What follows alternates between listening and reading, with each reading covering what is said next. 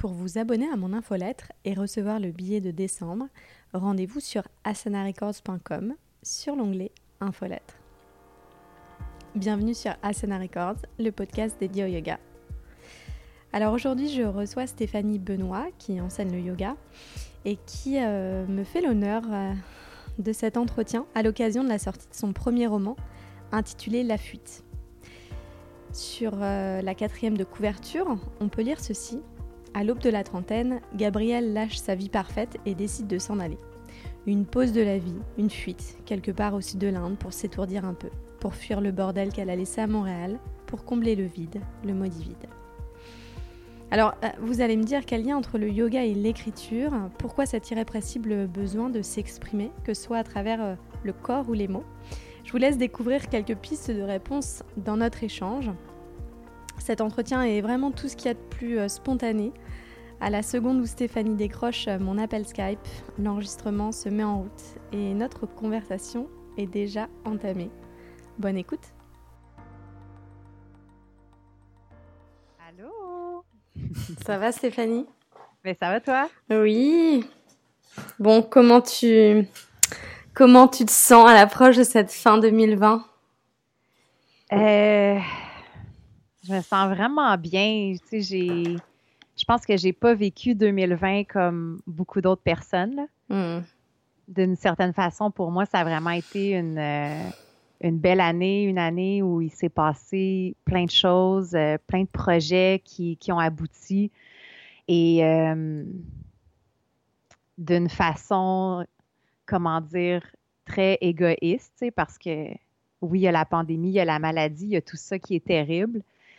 Ça m'a vraiment donné le temps de, de me reposer, puis de, de mettre du temps justement sur des projets euh, comme mon roman. de- Ouais. Ouais. Tu sais, je me disais, euh, il y en a quand même euh, certains, certaines qui ont passé une bonne année 2020. Et je crois que je partage assez ton avis là-dessus. Où, euh, bah forcément, on, on est, en tout cas, je parle pour moi, mais je suis vraiment privilégiée. J'ai un toit au-dessus de ma tête. Je connais personne qui a été gravement malade autour de moi. Euh, mais c'est vrai que hum, je me sens presque coupable d'avoir eu une bonne année 2020. Mhm. Ouais, ouais, je sais comment tu te sens. euh, tu sais, des fois, j'ai des conversations avec des gens, puis c'est- tellement négatif, on dirait vraiment qu'il y a un sentiment de Ah, moi, c'était tellement positif d'une certaine façon. ça, Même ouais. si c'est dur, même si ça Mhm. demande, tu sais, des ajustements constants, surtout le, le genre de carrière qu'on fait. euh, j'ai quand même été chanceuse dans cette année-là, tu sais. Ouais. Ça arrivait à un, un bon moment. Je pense que j'avais besoin un peu de repos aussi. C'est vrai, c'est vrai. On va reparler un peu de, de toute cette année. Euh, pour euh, juste pour introduire le podcast, euh, ça a déjà commencé à enregistrer, donc euh, j'aime bien la dynamique que ça prend. Je vais pas non plus casser tout le toute la, la dynamique, mais c'est vraiment une conversation. D'habitude, je le dis en off, mais là, écoute, je vais le dire euh, enregistré. Donc euh, voilà, on discute un petit peu comme si on prenait un café. J'ai mon thé qui est avec moi. Euh, et euh, et j'aime bien quand ça dure une trentaine de minutes. Donc au bout de 30 minutes, euh, je vais euh, wrap up la conversation. Euh, Parfait. euh, mais c'est vrai que euh, cette année, dans la dans la quatrième saison de, du podcast, donc euh, j'avais envie de parler avec euh, des auteurs, mais principalement des autrices, faut le dire, de de livres, euh, bien sûr toujours en lien avec le yoga. Donc euh, on s'est connus euh, bah, dans ce cadre-là, dans l'univers du yoga. J'avais aucune idée que tu aimais, euh, tu aimais écrire à l'époque. Euh, donc, tu as écrit euh, ce roman La fuite, dont on va, on va bien évidemment parler. Euh, mais avant ça, est-ce que c'est, est-ce que c'est quelque chose que tu cachais le fait que tu aimais écrire, ou en tout cas combien de temps tu l'as un petit peu dissimulé, parce que j'imagine que j'étais pas la seule à, à l'ignorer. Ouais, euh, je me rends compte que j'en ai pas parlé tant que ça. Il y avait beaucoup de gens qui étaient très surpris cette année quand je disais que j'allais publier mon roman. On dirait que ça faisait tellement partie de moi, ça faisait tellement partie de, ça fait cinq ans que je travaille sur ça. Mon cercle d'amis très rapprochés le savait, bien entendu, mais je me suis rendu compte que j'en avais pas parlé tant que ça. J'ai toujours écrit beaucoup, ça, ça fait partie de moi. J'ai j'ai un blog sur mon site web, j'ai j'ai toujours aimé ça, Mais euh, puis avant ma carrière, c'était j'ai travaillé dix ans vraiment à temps plein en communication, donc je faisais que ça, de l'écriture presque. Fait que ça fait vraiment partie de ma vie, mais c'est vrai que j'en ai pas beaucoup parlé. Je sais pas pourquoi, tu sais, peut-être que pour moi, c'était vraiment une médecine d'écrire. Tu sais, ça me guérit de plein de choses, ça m'a fait comprendre plein de choses, puis j'y croyais peut-être pas jusqu'à temps que je le lance. c'est chouette. Mais je comprends. C'est un, un, projet, comme tu dis, quand on travaille depuis des années. Et puis, tu dis que maintenant qu'il est sorti que tu as travaillé cinq ans dessus, mais euh, j'imagine que jusqu'au lancement, tu on ne sait pas quand est-ce que le projet euh, finalement va voir le jour, ou surtout que tu as fait de l'auto-édition dont on va aussi euh, parler, mais mhm. voilà, on est embarqué, on ne sait jamais quand est-ce que ça finit. Et puis je, parlais à d'autres personnes qui ont écrit des livres et ils me disaient, si on m'avait dit lance-le dans trois ans, j'aurais continué à écrire, j'aurais continué à le peaufiner. C'est c'est long. Ah, il n'y a pas de fin. Il y a vraiment à un moment donné, en fait, moi, c'est vraiment quand je suis tombée enceinte, là, je me suis dit, je veux, je veux finir ce projet-là de mon roman avant d'embarquer dans, la vie de maman. On dirait que ça m'a donné le, le, coup final parce que sinon, des fois, là, pendant des mois, mon, mon manuscrit traînait là, dans le fond du garde-robe, puis j'y touchais pas. fait là, je me suis vraiment motivée, puis j'avais un petit peu plus de temps aussi pour le faire. ouais, c'est chouette. Euh, pour euh, rétro-pédaler un tout petit peu euh, et les personnes qui, ben, qui te découvrent aujourd'hui, est-ce que tu peux te présenter rapidement, Stéphanie? Ben oui. Donc, Stéphanie, en ce moment, je suis professeure de yoga, de méditation. Euh, je travaille encore en communication. Donc, euh, moi, mon parcours, euh, j'ai étudié en relations publiques. J'ai travaillé pendant dix ans en communication, principalement dans le milieu de l'éducation. Au début, j'étais dans le spectacle. Puis après, je me suis vraiment dirigée comme dans les cégeps, universités, beaucoup en rédaction, mais en organisation d'événements aussi au travers de ça, j'ai beaucoup voyagé. J'ai pris des fois un an de congé, euh, six mois de congé pour voyager. Et puis, euh, c'est un peu à l'image de mon roman. C'est à l'aube de la trentaine que j'ai fait ma formation euh, professorale de yoga. Je pratiquais depuis déjà dix ans là, à tous les jours. C'était une vraie drogue. Et au début, je pensais juste faire ça à temps partiel, puis continuer à travailler à temps plein. Mais finalement, j'ai décidé de me plonger au début euh, complètement dans l'enseignement du yoga parce que j'aimais vraiment ça, puis j'aime encore vraiment beaucoup ça. Puis ça fonctionnait pas pour moi, le travail à temps plein, puis après ça, essayer d'enseigner le soir, puis les fins de semaine. Donc, euh, c'est comme ça que j'ai commencé à enseigner. Euh, puis j'ai toujours conservé des, mandats en communication à titre de pigiste. Mm-hmm. Alors, ça, c'est un peu mon, parcours euh, professionnel. Puis sinon, euh, comment me décrire? Euh, là, je suis plus calme vu que je suis enceinte, mais je fais beaucoup de sport. je suis vraiment hyper active. c'est comme ça, en fait, que j'ai approché le yoga au début. Là, c'était vraiment dans une approche très, très sportive. Et puis, ça s'est calmé avec les années c'est un peu comme ça aussi que j'ai fondé Mouvement Montagne il y a un an. Donc, euh, Mouvement Montagne, j'organise des événements en plein air. On va faire de la randonnée, euh, de la méditation au sommet. On fait des retraites en refuge.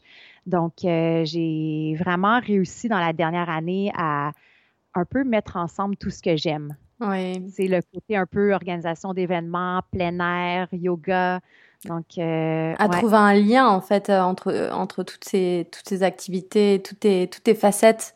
Euh, c'est marrant parce que on va on va tout de suite embarquer par sur la fuite sur ton livre parce que je trouve que quand tu quand tu te présentes, bon, je, te connaissais quand même un petit peu avant, mais euh, je trouve que là, d'autant plus quand tu quand tu te présentes et, et, pour les personnes qui ont lu le livre, mais je vais rien révéler de, du reste.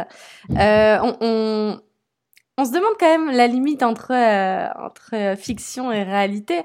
Euh, il y a beaucoup, euh, beaucoup la présence des voyages, bien sûr, dans la fuite, mais avant tout, euh, je vais juste reprendre mes notes parce que je m'étais noté moi ce que j'ai pensé, en tout cas comment je pourrais décrire la fuite. j'ai hâte d'entendre. c'est assez, c'est assez court, hein, mais je, voulais aussi que, que, que tu développes toi de ton ton livre. Euh, c'est l'histoire de Gabrielle. Donc on suit euh, Gabrielle, cette jeune femme, euh, je dirais au sortir de l'adolescence jusqu'à son passage à, l'âge adulte. Et c'est euh, donc le livre en, trois parties et dans chaque partie, en fait, il y a une facette de la personnalité de Gabrielle. Et c'est assez rythmé finalement parce que on, ne cesse de découvrir la Gabrielle euh, adolescente, jeune femme, et la Gabrielle qui, euh, bah, qui est devenue femme, qui a une, trentaine d'années. Euh, et donc voilà, j'ai trouvé ça intéressant que chaque chapitre soit finalement euh, une facette, un trait de son caractère. Et, et, pourquoi la fuite? Ben, j'ai l'impression que cette, cette femme, elle, elle se cherche, elle s'égare. Voilà, c'est mon, mon ressenti en tout cas de, ce livre et c'est vrai que quand tu, me parles de ton parcours, euh, on peut se demander quand même à quel point, euh, le livre ne serait pas autobiographique. C'est sûr que c'est de l'autofiction, ça je m'en cache pas. Euh, il y a des parties qui m'appartiennent, il y en a d'autres que c'est totalement de la fiction ou inspiré d'amis je pense qu'on écrit presque toujours d'un lieu qu'on connaît. C'est même quand c'est des, des livres très fantastiques là, à la Harry Potter, je suis, je suis certaine que l'autrice s'est inspirée de gens qui l'entouraient. euh, tu sais, moi, l'écriture de ce roman-là, ça a commencé à une période qui était vraiment plus difficile de ma vie. Puis, tu sais, des fois, tu as un sentiment euh, généralisé que ça va pas, mais tu n'es pas capable de mettre le doigt sur ce que c'est. C'est juste comme ça va pas bien.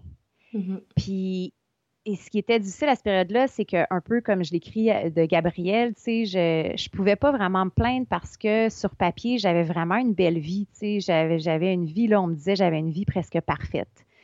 Et puis... Le livre euh, commence comme ça, d'ailleurs. Oui, exactement. Mm. Et puis, euh, ma façon d'essayer de comprendre un peu cette période-là, puis de, de, vouloir comprendre pourquoi je me sentais pas bien, ça a été de, commencer à écrire des chapitres de ma vie. Donc, euh, les premiers chapitres que j'ai commencé à écrire, en effet, là, il y a vraiment, euh, il y a certaines sections du roman que c'est complètement mon histoire, tu sais, de A à Z. Et puis, j'ai commencé à vraiment me laisser entraîner dans le monde de Gabriel. C'est c'est devenu difficile même de dire ce qui était la réalité de ce qui l'était pas. Mais mmh, même encore aujourd'hui, quand les dernières fois que j'ai lu le roman, des fois la ligne est mince, puis on dirait que je ne suis même pas capable de dire ce qui est arrivé de ce qui n'est pas arrivé. C'est quand même euh, assez spécial. Mais. Euh, Et puis c'est assez détaillé, donc euh, vraiment, je trouve au, début il faut s'y faire parce que comme tu. on alterne entre le bah, la, fin de l'adolescence et puis le moment où elle grandit, il euh, y, a un rythme à prendre et c'est aussi ça qui, qui est bah, qui, qui, reste captivant, je trouve. Euh, mais c'est vrai qu'on se euh, ouais, on, on, est vraiment on se demande comment elle peut sortir aussi de de son mal-être et, et pourquoi à chaque fois qu'il y a un petit bonheur qui, qui arrive, elle décide, euh, elle décide de l'abandonner. c'est ça, en fait, le, la fuite, non? ben, écoute, je pense que c'est quand même. On a tous un parcours un peu comme ça, tu sais. D'une certaine façon, c'est pire parce que tous les épisodes un peu difficiles de l'histoire de Gabriel sont, sont dans un roman puis sont un chapitre après l'autre.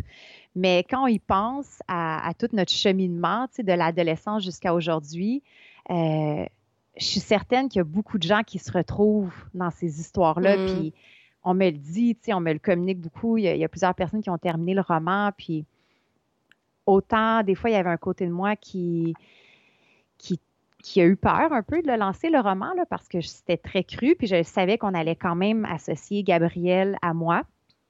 Même si c'est, c'est pas du tout, il y a beaucoup, beaucoup de sections que c'est très fictif.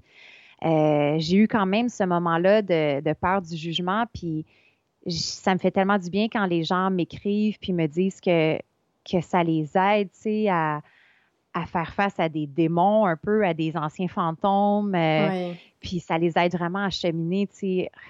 On en a tous vécu des trucs comme ça, là. Ouais, j'allais aussi, j'allais aussi rebondir sur le fait que en, effet, on se reconnaît en fait dans dans Gabriel. C'est difficile en fait les les dix années euh, de 20 à 30 ans, je trouve qu'il y a beaucoup de construction, il y a beaucoup de recherche. Euh, mmh. On essaie aussi de, de quitter euh, cette boîte dans laquelle on, on, a grandi pour se, pour se créer notre propre, notre propre boîte. En tout cas, moi, ça me parle beaucoup, donc ça m'étonne pas, pas trop que d'autres personnes se retrouvent dans, dans tes mots.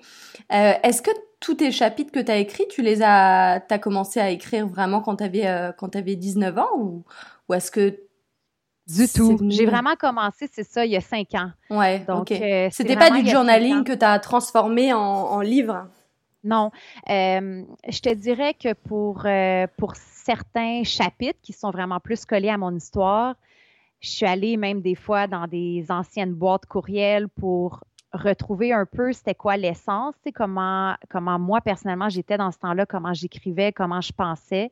Donc, euh, je me suis beaucoup inspirée de ça, de, de courriels envoyés avec des amis, tu sais, que parce que c'est dur des fois revenir à cette époque-là. On ne s'en rend pas compte, mais on a tellement oublié.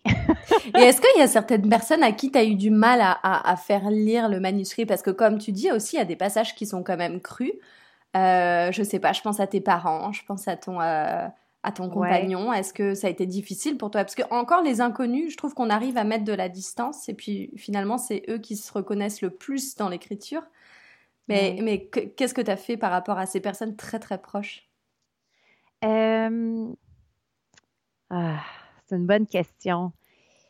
Ben, tu sais, c'est sûr que faire lire à ma mère quand même, euh, j'ai eu un petit frisson là, quand j'ai donné mm. mon manuscrit parce que, euh, tu sais, autant on est proche, mais pour ma mère, elle ne peut pas dire ce qui est vrai de ce qui est faux, tu sais, de toutes ces histoires-là. Donc, euh, euh, j'avais peur aussi qu'elle se fasse une image de moi qui était donc dépressive, etc. Alors que, tu sais, c'est pas vraiment moi. Mais tu sais, il faut voir ça aussi comme de la fiction. ça reste un roman, ça reste des mm. histoires. Donc, euh, ça, c'est un peu plus difficile.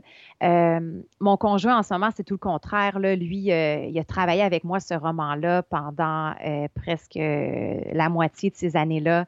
Mm il a tellement été présent. On a même, des fois, on faisait des scènes euh, pour que les dialogues soient vraiment réels. Ah, trop euh, drôle. Ouais, lui, il est passionné de musique. Il m'a beaucoup aidé à mettre la musique. Euh, on, a, on a fait des week-ends complets en refuge dans le bois à juste relire le manuscrit. Oh, c'est génial. Donc, on l'a vraiment travaillé ensemble. Mm. Puis au contraire, ça nous a rendu encore plus proches. Tu sais, plus j'avançais dans cette écriture-là, plus j'apprenais à me connaître puis à me comprendre, donc euh, à me mettre vraiment très, très près de, mes émotions, puis ça amenait quelque chose de, très vrai, de très authentique dans le couple.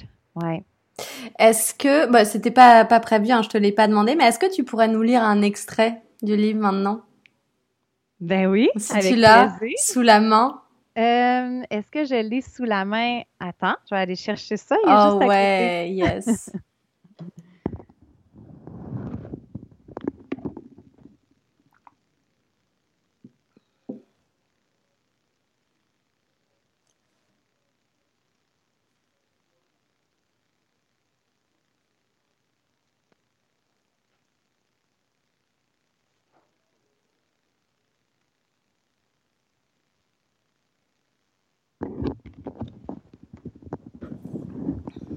de retour. L'extrait que, que tu, est-ce que, Ouais, est-ce que tu as quelque chose en tête? non, vraiment.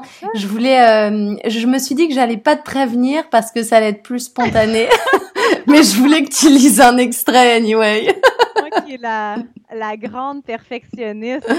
non, mais l'épisode est tout sauf parfait parce que je te dis d'habitude, je dis des choses que je dis en off au début de l'épisode et là, t'es allé chercher ton livre. Mais c'est ça que j'aime bien, c'est le côté spontané. Oh, laisse-moi réfléchir. Euh, qu'est-ce que je pourrais vous lire?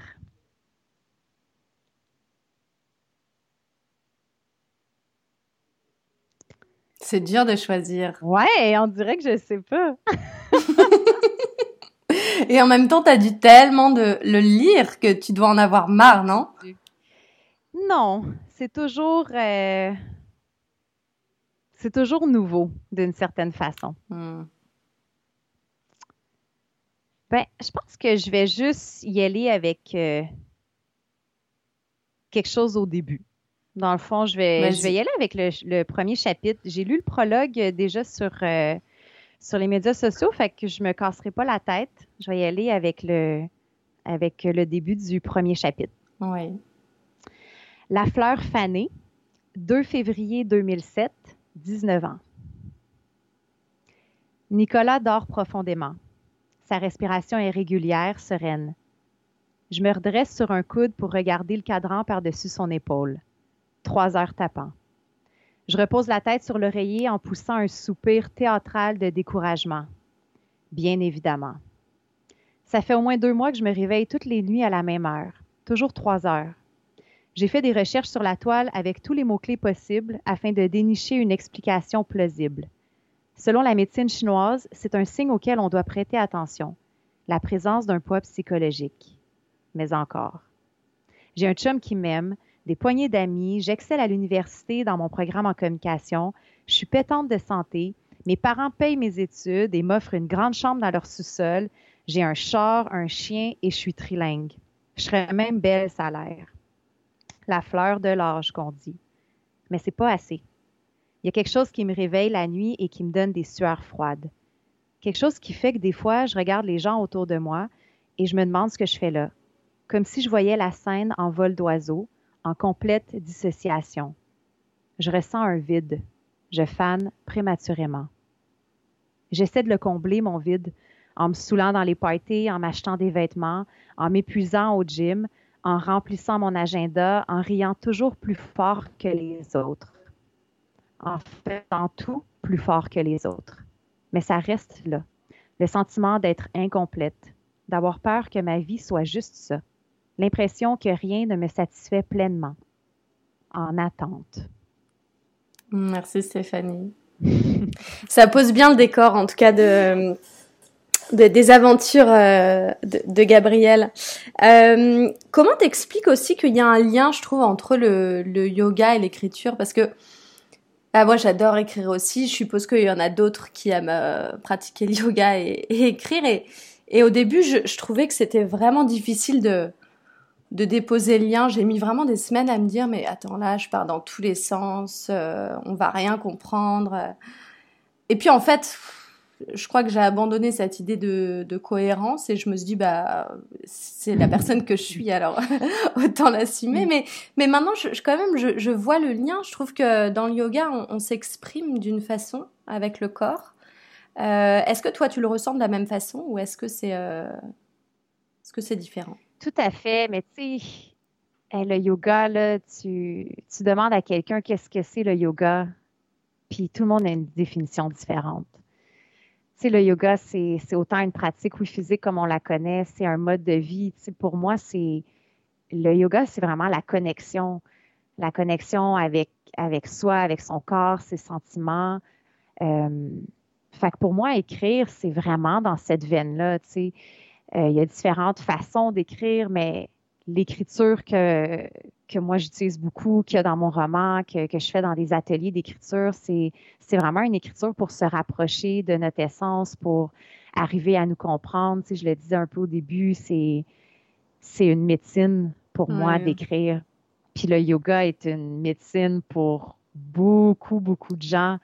Euh, je suis vraiment arrivée avec les années à avoir du yoga dans tout c'est bizarre pour les gens qui sont peut-être pas adeptes de, la philosophie du yoga parce qu'on imagine vraiment que c'est juste des postures, mais pour moi, le yoga, c'est une façon de penser, c'est une façon de vivre. Donc, oui, l'écriture s'insère là-dedans sans, aucun doute.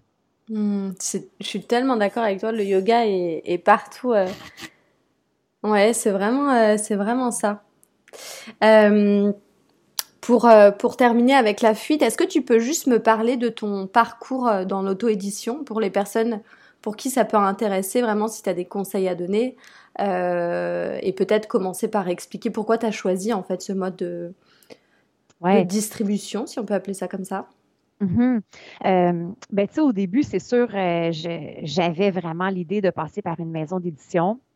Donc, je me suis mise à envoyer, j'ai commencé il y a deux ans environ, je me suis mise à envoyer des manuscrits. Là, toutes les maisons d'édition ont un processus différent, que ce soit papier ou par courriel, dans mm. tel format. Euh, on m'avait dit que c'était presque peine perdue parce que les maisons d'édition prennent un livre par année, puis ça marche beaucoup par contact aussi. Pour vrai, là, je suis vraiment pas gênée de le dire, j'ai dû en envoyer 25. J'ai eu deux retours seulement. Les autres, en mm. deux ans, n'ont même pas euh, écrit ou quoi que ce soit. Euh, puis les deux retours étaient assez positifs. C'était des grandes maisons d'édition, puis j'avais déjà passé plusieurs comités de sélection. Puis pour une raison X, euh, ça allait pas se poursuivre. Puis, tu sais, je réfléchissais à ça, puis la dernière maison d'édition qui m'avait écrit dans le fond, me disait d'une certaine façon que, j'abordais trop de sujets, puis que pour eux, ils auraient préféré un roman qui se concentrait, par exemple, sur un seul de mes chapitres. Hmm. Puis à ce moment-là, je me suis dit, tu sais, je veux pas le changer, mon livre. Ouais. Il est sorti comme ça. C'est ça qui m'a fait du bien, puis c'est comme ça qu'il va vivre. Donc, euh, je savais pas par où m'y prendre. Là. Je suis allée voir euh, sur les blogs comment ça fonctionne. Et puis, je me suis mise à appeler dans les maisons d'imprimerie, euh, les maisons d'impression. Puis, je suis tombée sur les impressions Marquis, qui impriment vraiment beaucoup de romans. Et ils m'ont dit qu'ils offraient un service pour les gens qui font de l'auto-édition. Euh, et là, c'était, écoute, ça pouvait pas être mieux. Donc, dans le fond, eux, euh, ils offraient un service pour vraiment pas si cher que ça de, mettre en page parce que, tu sais, quand tu imprimes ton roman, c'est pas un document Word. Euh, j'avais vraiment sous-estimé beaucoup d'étapes, là. J'imagine. ils mettent, oh, ils mettent ça en page, ils font ton format EPUB parce que ça aussi, c'est un format spécial. Euh, moi, j'ai eu beaucoup de chance. C'était mon amie Patricia Leduc, qui est aussi professeure de yoga, qui a, dessiné ma couverture mais tu peux pas juste donner ton dessin. bien, bien sûr c'est du Photoshop. Euh, là, après ça, il faut aller chercher nos codes auprès des archives nationales, la Banque nationale. Euh, c'est pas si sorcier que ça, mais il faut vouloir, il faut bien s'informer. Euh, mais pour moi, ça m'a vraiment sauvé là, avec, euh, avec la maison d'édition Marquis. Euh, ils ont tous pris ça en charge. Ça a été un service incroyable. Euh, puis, les coûts d'impression sont pas très élevés parce qu'ils te font passer avec des impressions de d'autres grosses commandes. Ah, Donc, c'était super raisonnable. Moi, c'est sûr que c'est eux que je conseille à quiconque voudrait peut-être s'auto-publier. Puis après ça, ben, c'est sûr que quand tu t'auto-publies, c'est un petit peu plus dans ton réseau. Euh, moi, j'étais quand même chanceuse d'une certaine façon parce que j'avais mon site web où je pouvais déposer le roman pour le vendre. Mais euh, t'arrêtes pas de dire que tu es chanceuse, mais tu penses pas que tu as bossé pour tout ça? Oui, j'ai bossé. dans le sens que je, comprends que quelqu'un qui a juste écrit un roman puis qui n'a pas vraiment de, site web ou de plateforme sur laquelle le vendre, c'est un peu plus difficile. Euh, moi, j'avais fait mon site web cette année, donc on dirait que les choses se sont bien enchaînées d'une mm-hmm. certaine façon. Et euh, ouais, fait que c'est vraiment du bouche à oreille en ce moment, je pense, pour la vente euh, de mon roman. Il y, a, il y a eu un gros boom là, de, de gens plus près de moi, le, monde euh, du yoga. Mm-hmm. Puis euh, je continue à en vendre. Fait que c'est vraiment une c'est une belle surprise. Je, je faisais pas ça dans une optique euh, que ce soit mon revenu principal de 2020. Là. non, bien sûr, mais c'est un projet qui a abouti et puis euh, je crois que ce qui est important, enfin en tout cas moi de ce que tu de ce que tu en dis, euh, ce qui est beau aussi, c'est cette démarche, tu vois, de, de faire toutes les étapes, de vouloir concrétiser un projet, de pas vouloir retoucher aussi un, un manuscrit. Enfin, tout ça, ça me, ça me parle. Je peux comprendre que, voilà, t'as été voulu aussi aller jusqu'au bout et, et c'est beau, mais ton bébé. Ouais, c'est ça. À chaque étape là. Écoute, euh, quand je l'ai reçu mon livre papier, là, j'avais vraiment une émotion. Ça faisait tellement longtemps. Euh, je pense que ma passion de l'écriture vient de ma passion de la lecture en premier lieu parce que je lis tellement. Je me serais jamais imaginé dans ma vie tenir mon propre roman entre mes mains, tu sais. Puis, en effet, d'avoir fait toutes ces étapes-là, c'est. On dirait que c'est encore plus gros pour moi que d'avoir écrit mon roman. ah, c'est beau. Bah, tu vois, comme quoi c'est important. Euh, donc, à, à, à noter l'auto-édition. Euh, euh, c'est euh, c'est une belle euh, une belle démarche et en tout cas, je souligne aussi que il y a la version EPUB qui permet de, de télécharger le, le, bouquin. Donc pour les personnes qui écoutent l'épisode qui sont pas euh, à Montréal, pas en France, euh, pas au Canada, pardon, mais en France, euh, et eh ben c'est génial de pouvoir aussi dépasser les frontières et de pouvoir vendre vendre, vendre ce bouquin. Donc c'est chouette. Ben oui. J'en ai reçu, je pense que ma première commande était en France, justement, de EPUB. Ah, c'est génial. Des étudiantes qui ont redéménagé en France. c'est chouette. Ben, J'espère en tout cas qu'il y aura des, euh, des commandes à, la suite de, de cet épisode. Euh, pour euh, parler toujours d'écriture, je suis tombée sur un, un, le dernier article de ton blog où tu parles de la vie d'entrepreneur. Je trouve qu'il y a toujours cette patte un peu crue. Euh, moi, c'est ça qui me plaît, tu vois, c'est de, de, de, vraiment dire les choses. je trouve que c'est vraiment intéressant et, et on le sent dans ton écriture. Tu tu démystifies un peu euh, cette vie d'entrepreneur, euh, euh, qu'être à son compte, etc. Surtout en 2020. Est-ce que tu peux, tu peux m'en dire un peu plus? Sur cet article de blog-là? Ouais, tu sais, sur le fait d'être prof de yoga. Et puis souvent, en fait, quand on, quand on se définit, alors toi, je sais pas ce que tu dis, moi, je crois que je dis que je suis prof de yoga. Maintenant, je dis que j'écris aussi, ce qui est un énorme step dans, dans, ma, dans mon cheminement. Et, euh, et en fait, on, on, on, est entrepreneur à la fin de la journée. Tu vois, il y a beaucoup de choses à gérer comme un, un, entrepreneur. Et je trouve que dans cet article, tu, euh, tu, tu, dis la réalité des choses, quoi. Donc, je voulais juste que tu nous en parles un peu plus. Ben oui, tu sais. Euh... Euh, dernièrement, on, on, est en train de s'acheter une maison, puis il fallait donner un seul terme à ce que je fais. Puis c'est là que mon chum m'a dit entrepreneur. J'étais comme, oh mon Dieu. Mais oui, c'est vrai. Non, c'est ça, il dit en arrière, il dit femme d'affaires. j'adore. Euh, moi, j'adore ça. Euh, j'aime vraiment ça, mais il faut pas se mettre la tête dans le sable. C'est juste ça qui arrive. Tu tu, tu te lances pas dans ce monde-là de, de travailleur autonome, d'entrepreneur. Euh, en, ayant des lunettes roses. Tu le sais, c'est beaucoup de travail. Euh, on est tout le temps dans nos fichiers de dépenses, dans nos fichiers d'impôts, de ci, de ça. oui, c'est vrai. Euh, ça demande d'être capable de, comme on dit en, bon québécois, de se virer sur un Saint-Saëns. oh, alors dis-moi, parce que celle-là, je l'ai jamais entendue. Euh, d'avoir la capacité de rebondir. Ouais. Donc, euh, surtout cette année, c'est ça que ça nous a appris, tu sais, plein de choses qu'on prenait un peu pour acquis. On enseignait nos cours, euh, tout allait bien, tu sais. Du jour au lendemain, c'est chamboulé. Il faut apprendre pour plusieurs d'entre nous une nouvelle technologie, Zoom, les micros, l'éclairage, la musique, let's go.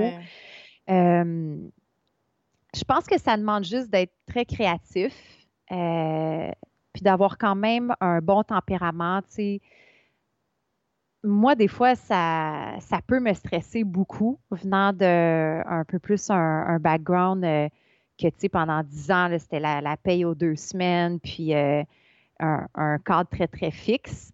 Oui, quelque chose de stable, en fait. Oui, c'est ça, mais ça avait ses désavantages. Euh, je pense qu'il faut bien s'entourer. La clé pour moi pour réussir dans, dans tout ce qu'on fait, j'ai été longtemps là, un petit soldat à essayer de faire toutes mes choses toute seule, euh, mais je me rends compte de plus en plus avec les années à quel point c'est vrai que c'est riche notre communauté puis notre réseau parce que on connaît pas tout, puis surtout quand on est en entrepreneuriat, on a besoin, on a besoin de gens qui s'y connaissent, que ce soit en finance, en droit, en, en marketing, en communication, en, peu importe, en, en technologie numérique. Ouais. Euh, mais c'est un beau parcours. Euh, je ne l'échangerais pas. Tu sais, ça serait vraiment difficile. Tu reviendrais pas dans une entreprise? Ben, je dis, hmm, je reviendrai pas. À temps partiel, peut-être, mais je serais pas capable de retourner vraiment euh, à temps plein puis laisser de côté tous mes projets. Euh, c'est vraiment ça qui, qui me nourrit. D'être capable d'enseigner, de, se retrouver avec des gens au sommet d'une montagne, euh, dans une tempête de neige, ça a ses défis, mais pour moi, ça, ça rend le travail tellement riche, ça rend le, le travail tellement vrai aussi. Ouais, ouais. Euh, pour, euh, on, approche la fin de l'épisode. Euh, alors, j'aime bien demander à, mes invités, surtout que toi tu adores lire, donc si tu as des livres à recommander liés au yoga ou en tout cas une lecture qui t'a vraiment marqué ces derniers, temps, ça m'intéresse. Une lecture qui m'a marqué ces derniers temps. Ah, j'ai lu un livre magnifique quand j'étais en Gaspésie cet été. J'essaie de me rappeler le titre. Il y a le mot fleuve dedans. non, Stéphanie, ça ne suffit pas. Euh, ben, j'essaie de le chercher en même temps, mais c'est sûr que là, je ne le trouverai pas. Fait que je vais, je vais en trouver un autre. Je lis pas beaucoup de choses de yoga ces temps-ci. Ça fait du bien de faire un break. Hein? Ouais. Ah ouais, vraiment. Euh, on dirait que là, j'ai le goût de m'y replonger un peu plus dans le yoga, mais euh, ça fait vraiment du bien, en effet, de, de prendre une pause. Ouais. Ben, écoute, euh, hmm. Eh ben, un, peut-être un auteur ou une autrice qui t'a inspiré pour, pour rédiger le livre, parce que je trouve que on s'inspire quand même du, style aussi des ben autres oui, pour trouver son propre style. J'aime tellement d'auteurs, puis ils viennent de tellement d'endroits différents. J'aime beaucoup Alexandre Jardin. Mm-hmm. Euh, ça, c'en est un que j'adore. Euh, ici, au Québec, euh, une autrice que j'aime beaucoup, on dirait que je perds toutes mes. C'est toujours comme ça. Tu sais, c'est quand tu. Marie Laberge. Marie ah, Marie Laberge, ok. je mettrai les liens alors des deux auteurs. le nom de Gabriel vient de là parce que c'est sûrement le premier roman qui m'a le plus marqué, sa trilogie Gabriel, hmm. Adélaïde, Florent. Je, trouvais qu'elle a, elle a une plume qui nous permet de vraiment plonger dans son univers. Donc, je l'ai toujours euh, beaucoup aimé. J'allais te demander euh, justement le, le prénom Gabriel, pourquoi? Je me demandais si c'était pas le, le, prénom que tu voulais donner à ton enfant aussi. Ben, c'est l'est. Ah, c'est vrai? Elle s'appeler Gabrielle, euh, ah. qui grandit dans mon ventre. Je, je sais pas, peut-être que ça vient de là. Peut-être que ça vient de Gabrielle, pour vrai, euh, du livre de Marie Laberge. C'est toujours un nom que j'ai aimé, puis euh, on dirait que c'était une petite partie de moi. Oui. Donc, ouais. Mais je lis le livre que j'ai lu récemment. Il s'appelle Yoga d'Emmanuel Carrère. Oh, il faut absolument que je le lise. Oh, je l'ai lu là, le week-end de ma fête, on était en chalet. Euh, je l'ai lu en une journée. Oh, wow. C'est vraiment, en fait, oui, c'est vraiment lui que je recommande. Euh, mais j'ai toujours adoré sa plume. Et ce livre-là, justement, pour les gens qui aiment un peu le yoga, il parle de, il fait des retraites de méditation, puis il se cherche au travers de ça. Il parle beaucoup de la dépression, de, troubles anxieux, euh, mais en même temps avec beaucoup de positivisme. Donc, euh, j'ai trouvé que c'était un livre magnifique. Chouette. Euh, je mettrai tous les liens de, eh de ce que tu m'as cité. Ça, ça, nous fait plein d'inspiration aussi pour Noël. Est-ce que je voulais te poser une autre question? Oui, tes, tes projets pour 2021, à part le, à part le petit bébé, à part Gabriel? Écoute, euh, je pense que c'est pas mal ça. c'est vrai qu'ici au Canada, il y a un long congé maternité qui est d'un an. Alors pour les travailleurs autonomes, euh, euh travailleurs autonomes en, en France, c'est quoi? C'est voilà, tu vois, je perds mes mots. Freelance? Non. vous dites en anglais. non, non, freelance c'est plus pour les writers, tu vois, les ou les, les designers. Euh, Bon, les travailleurs indépendants, vous m'avez compris. Mais en tout cas, est-ce que tu, tu peux avoir ce, un an de congé maternité? C'est pas un an. Euh, ça peut aller de quatre mois à six mois. Donc, euh, moi, j'accouche en principe début avril.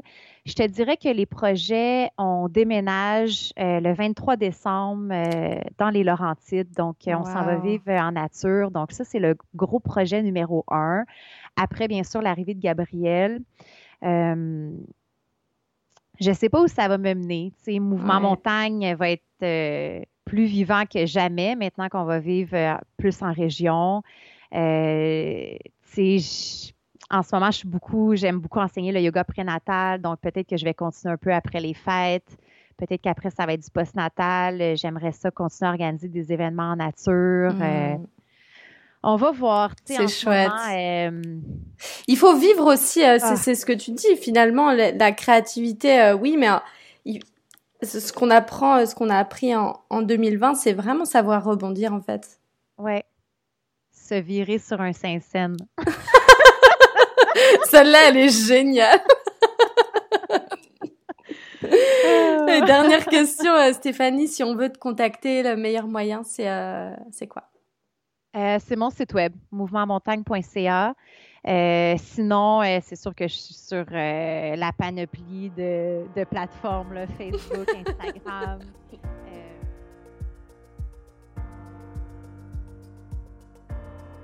J'espère de tout cœur que ce dernier épisode de 2020 vous plaira, vous a plu. merci infiniment pour votre soutien, votre curiosité, pour les étoiles que vous m'offrez sur iTunes et qui permettent de faire connaître encore et encore le podcast, pour vos partages, pour vos doux commentaires et tout l'amour que vous m'envoyez jour après jour. Je vous souhaite euh, une très belle journée, une très belle euh, fin d'année et je vous dis à tantôt.